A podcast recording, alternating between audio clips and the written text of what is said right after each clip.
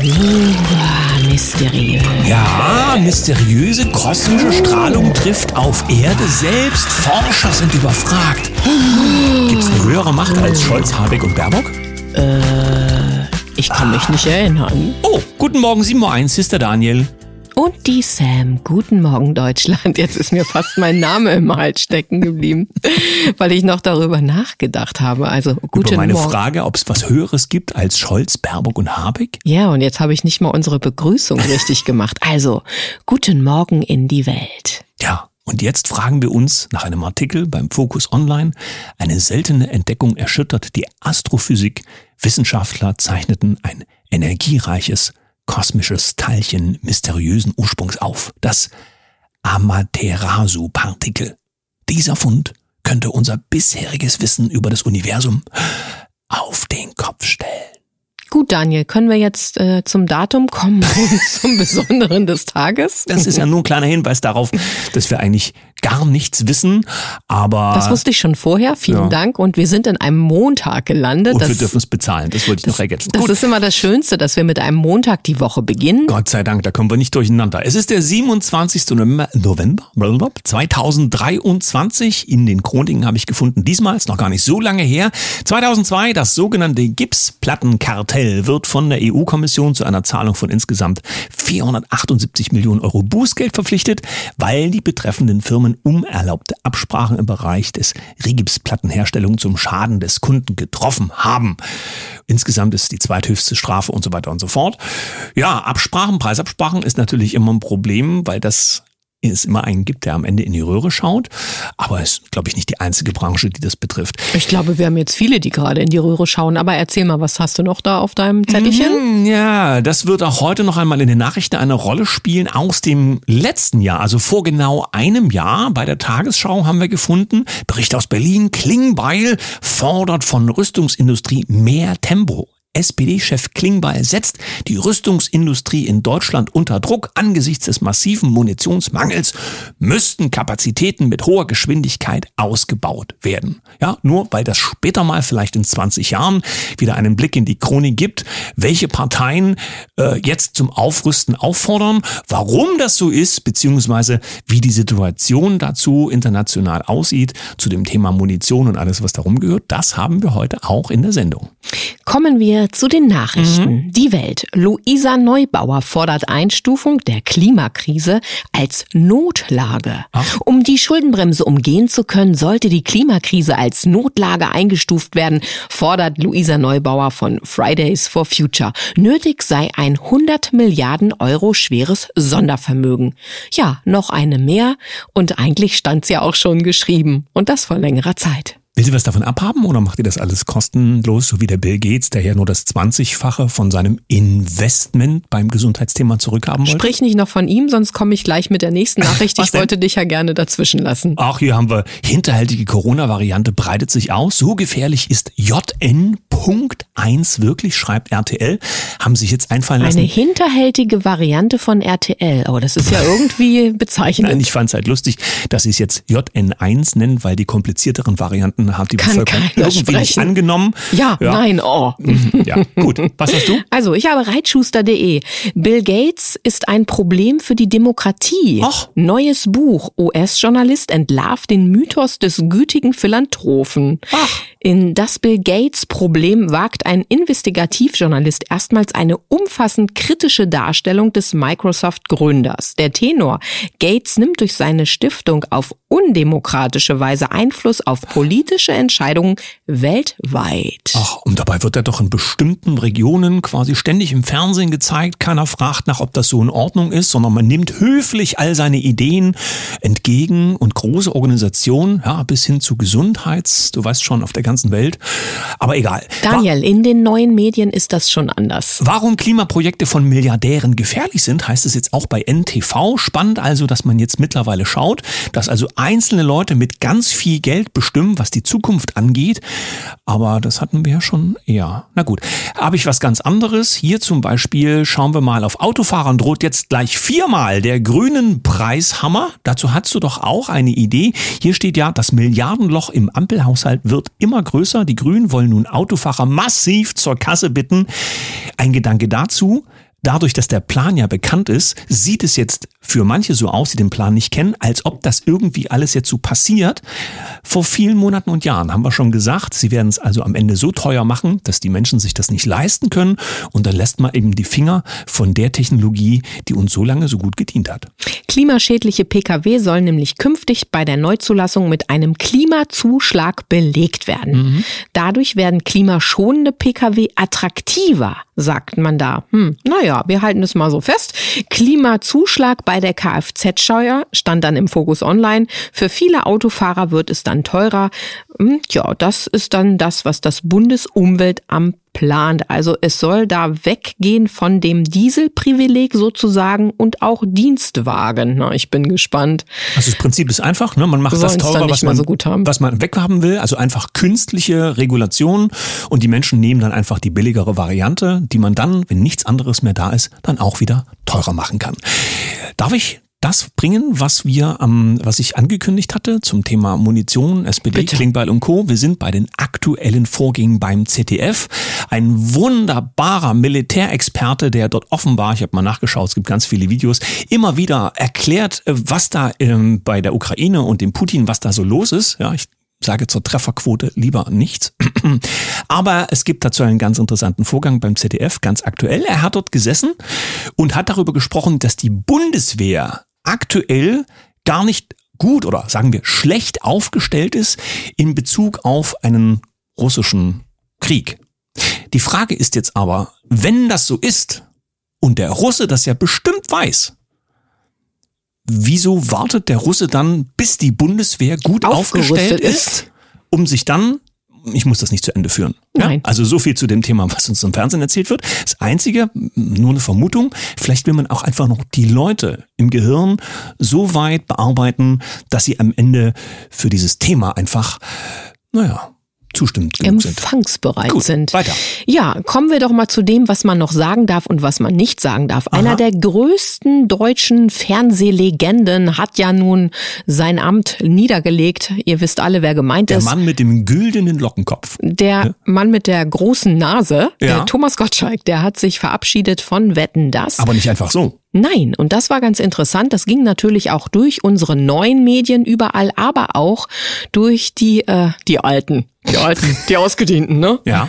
Was hat er denn gesagt? Ja, er hat gesagt, dass er lieber nichts mehr sagt, bevor ein Aufnahmeleiter irgendwie im Hintergrund kollabiert, weil er wieder irgendeinen Shitstorm, heißt es ja auf Neudeutsch, mit dem, was er ausstößt, lostritt. Und das möchte er nicht mehr.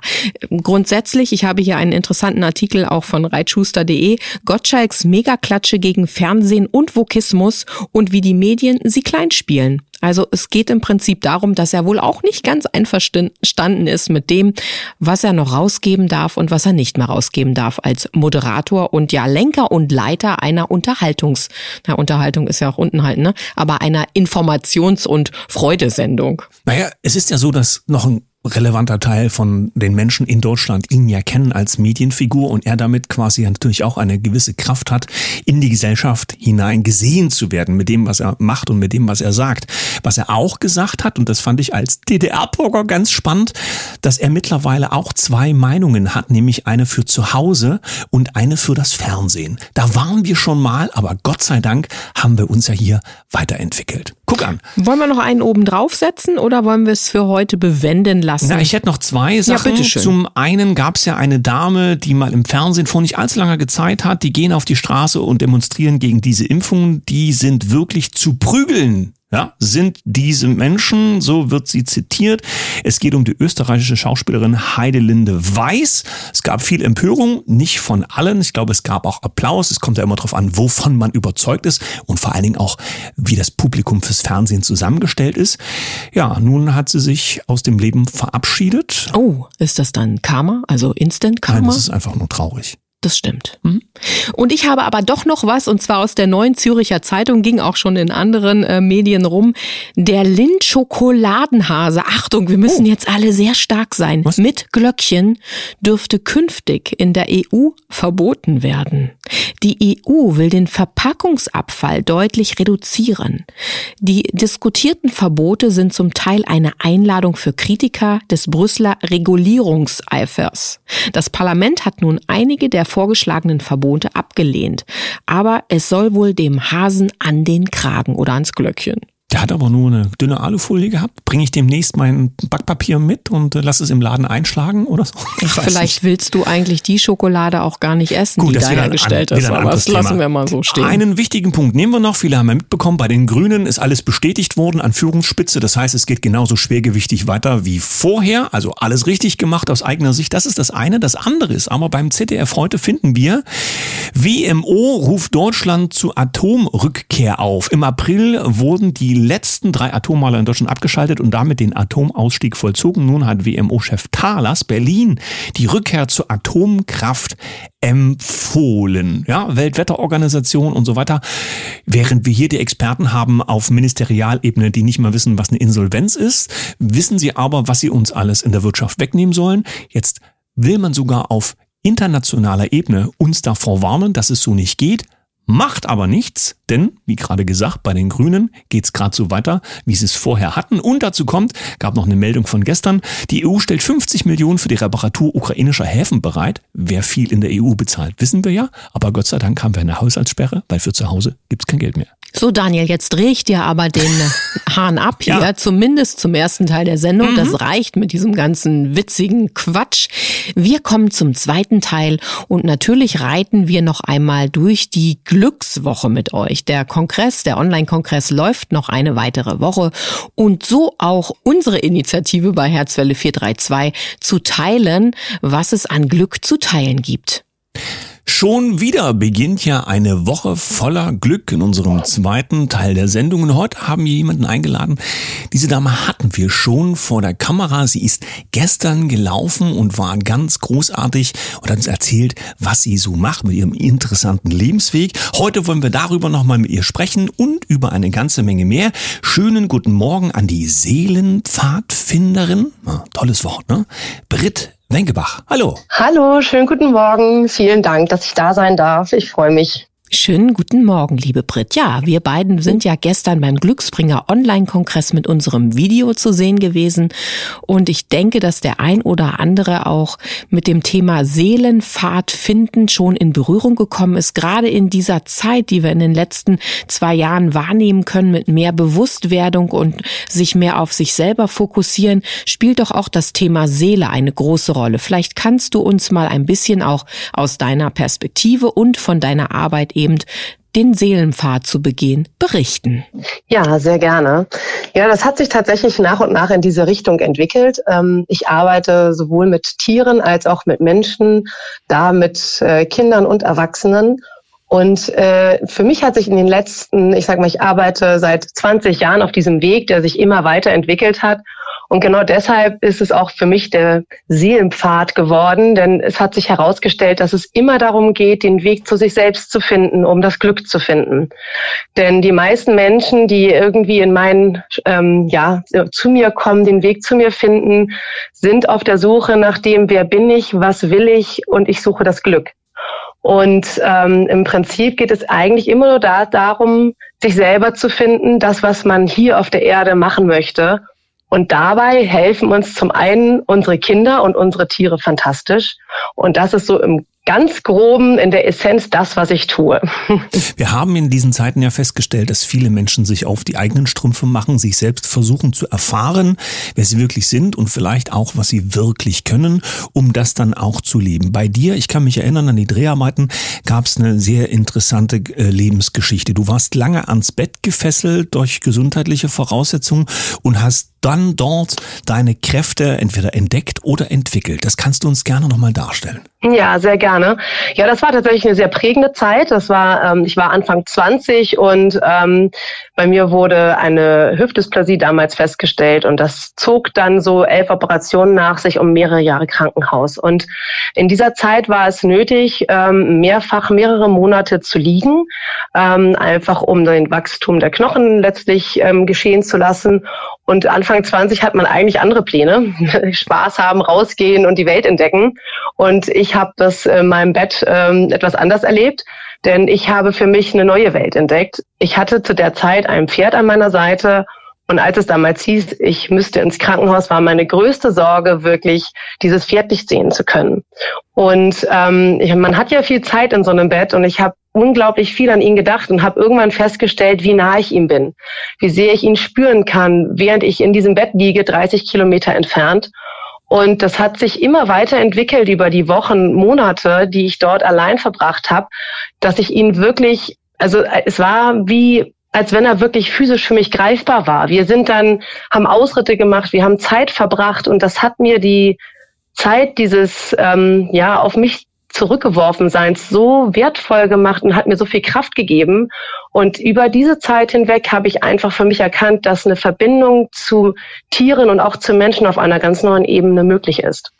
Und ähm, ja, das war für mich einfach die große das große Learning in dieser Zeit und eine unglaublich große Kraft und etwas, was ich den Menschen gerne mitgeben möchte. Wir versuchen ja immer darzustellen, dass es irgendwie wichtig zu sein scheint, dass wir so eine innere Einkehr durchleben, wenn wir uns mit uns selbst befassen, weil durch die Ruhe und die Konzentration auf sich selbst wir uns tatsächlich selbst entdecken können und das, was du jetzt quasi uns als Zwangssituation äh, beschreibst, wie du halt hast liegen müssen, das zeigt ja offenbar, dass ähm, da ein ganzes Stückchen dran ist, weil du es so durchleben musstest, aufgrund eben, dass du ans Bett gefesselt warst. Wie ging das quasi ab dem Schritt, dass du dich so äh, eng ver verbunden gefühlt hast, zu quasi deinem Seelenpartner, diesem Pferd. Wie ging es dann danach weiter, als du das Bett wieder verlassen konntest? Ja, es war für mich also eine sehr berührende Wiederbe Begegnung mit diesem Pferd, denn ich bin dann nach ähm, acht Monaten durfte ich endlich wieder hin. Und als ich dort vor diesem Pferd stand, noch mit äh, Krücken und sehr wackelig, hatten wir eine, also es war wie, es war eine völlig neue Verbindung. Es war wie altbekannt und doch ganz neu.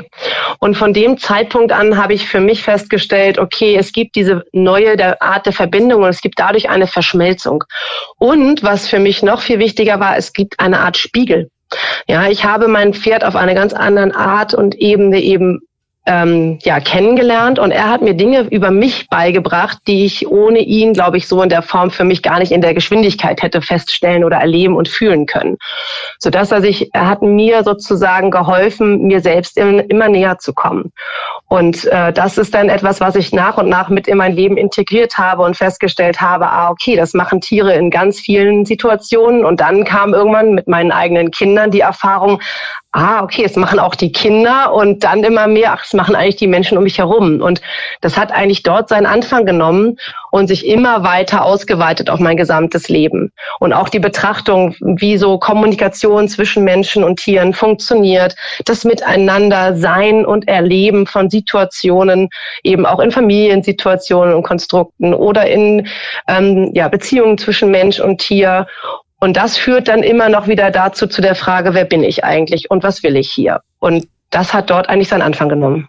Das, was du beschreibst, und nun habe ich dich ja auch ähm, schon sprechen dürfen, also ich bin unseren Gästen, die dich noch nicht kennen, natürlich voraus, aber das, was du beschreibst, hat ja eine unglaubliche Tiefe. Und ich weiß auch, dass du in dieses Leben schon eine Feinfühligkeit mitgebracht hast, dass aber durch deine äh, Situation, dein auf sich zurückgeworfen sein, das sich noch viel, viel weiter entwickelt hat. Und es ist, glaube ich, auch das, was du dann den Menschen näher bringst, wenn es darum geht, ihren Seelenpfad zu begehen. Vielleicht kannst du da noch mal ein paar interessante Sätze unseren Gästen reichen. Ja, sehr gerne. Also es ist natürlich ähm, erstrebenswert, dass nicht jeder mehrere Jahre im Krankenhaus sein sollte. Das geht natürlich alles gerade in der heutigen Zeit viel schneller. Denn in den letzten, gerade in den letzten paar Jahren sind diese ganzen Entwicklungen, die wir so nehmen mit unserem eigenen Selbst, in einer solchen Geschwindigkeit möglich. Und hier zu unterstützen ist das, was ich liebe. Und das passiert auf drei Ebenen. Also zum einen auf der körperlichen Ebene, dass wir wirklich wieder Zugang zu unserem Körper bekommen, zu unserer Körperwahrnehmung, denn unsere Seele spricht durch unseren Körper. Also wenn wir uns wirklich nur auf uns selbst besinnen, ist das derjenige, der uns Signale sendet über Erschöpfung, über Schmerzen oder auch einfach über eine Leichtigkeit, über ein Gefühl der Freude, dass wir, wenn wir dem folgen, was der Körper uns zeigt, führt er uns nach und nach zur Seele. Das heißt, ich widme mich auf der einen Ebene dieser Körperwahrnehmung und die auch wieder zu verstehen und ihr zu begegnen. Und das wirklich auch auf ganz körperlicher Ebene. Also auch die Organe. Jedes einzelne Organ hat unter Umständen eine Botschaft für den jeweiligen Menschen. Und dann gibt es den zweiten Teil, das ist der Teil der Gedanken. Auch die haben Botschaften für uns und auch die leiten uns entweder hin zu unserer Seele oder zu unserer Seelenessenz oder eben ein wenig weg. Und dahin zu schauen, welche Kraft haben eigentlich unsere Gedanken? Was denken wir am Tag eigentlich? Das ist so der zweite Teil. Und über diese beiden Teile kommen wir zum dritten Teil, nämlich dieser Seele. Dem, was wir sozusagen sind, das, woher wir kommen. Wir kommen mit dieser Seelenessenz auf die Erde, inkarnieren in einen Körper, der den Verstand noch mit inne hat. Und wenn wir diese drei Ebenen gemeinsam betrachten und verbinden, dann kommen wir zu dem, was wir eigentlich wirklich sind. Das ist noch so, so viel mehr, was du zu erzählen hast, aber unsere Zeit hier an der Kaffeetafel reicht definitiv nicht aus. Ich hatte dich ja schon eingeladen, auch bei unseren Dreharbeiten, dass wir vielleicht mal eine Podcast-Serie starten. Für heute sagen wir erstmal Danke für alle Menschen, die nun Interesse haben, sich auch mit dir einmal zu verbinden, werden wir natürlich eine entsprechende Kontaktadresse oder einen entsprechenden Kontakt einstellen. Und außerdem äh, hört es ja nicht auf mit dem Glücksbringer-Kongress. Dein Video Video läuft auch noch im 24-Stunden-Livestream und wer weiß, was uns noch alles so einfällt. Das stimmt. Britt Wenkebach, Seelenpfadfinderin, wir wünschen dir viel Freude und Erfolg bei deiner Reise und hören uns hoffentlich bald wieder. Vielen, vielen Dank. Ja, darauf freue ich mich und euch auch. Eine wunderschöne Glückswelle weiterhin. Ihr bekommt von uns nicht nur die Brit verlinkt, sondern auch den Link zum 24-Stunden-Stream des Glücksbringer-Kongresses und den Link zu den Videos, die ihr dann aktuell und neu sehen könnt. Und das alles ohne eine Anmeldung, denn ihr seid unsere Glücksboten. Verteilt die Links bitte überall und an jeden, damit wir alle im Glück schwelgen können. Und genauso könnt ihr nach wie vor in dieser Woche in die Kommentarspalten schreiben, was euch zum Thema Glück so einfällt. Gerne was auf Poetisches, ja, Johann Wolfgang von Michel 05 oder sowas, keine Ahnung. Ja, jetzt wünschen wir euch erstmal einen fantastischen Start und eine tolle Woche. Ich sende ein Lächeln in die Runde. Bis morgen. Tschüss.